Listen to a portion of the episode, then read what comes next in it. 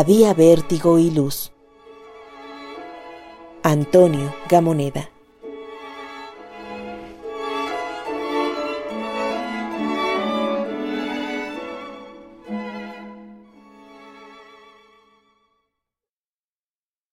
Había vértigo y luz en las arterias del relámpago, fuego, semillas y una germinación desesperada.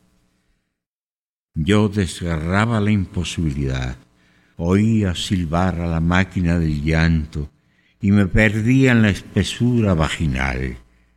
También entraba en urnas policiales. Así olvidaba los ojos blancos de mi madre. Vivía, parece ser, vivía. Ahora mismo atiendo distraído a Mr. Thor. No hay en mí memoria ni olvido, única y simplemente lucidez. Han desaparecido los significados y nada estorba ya a la indiferencia. Definitivamente me he sentado a esperar a la muerte como quien espera noticias ya sabidas.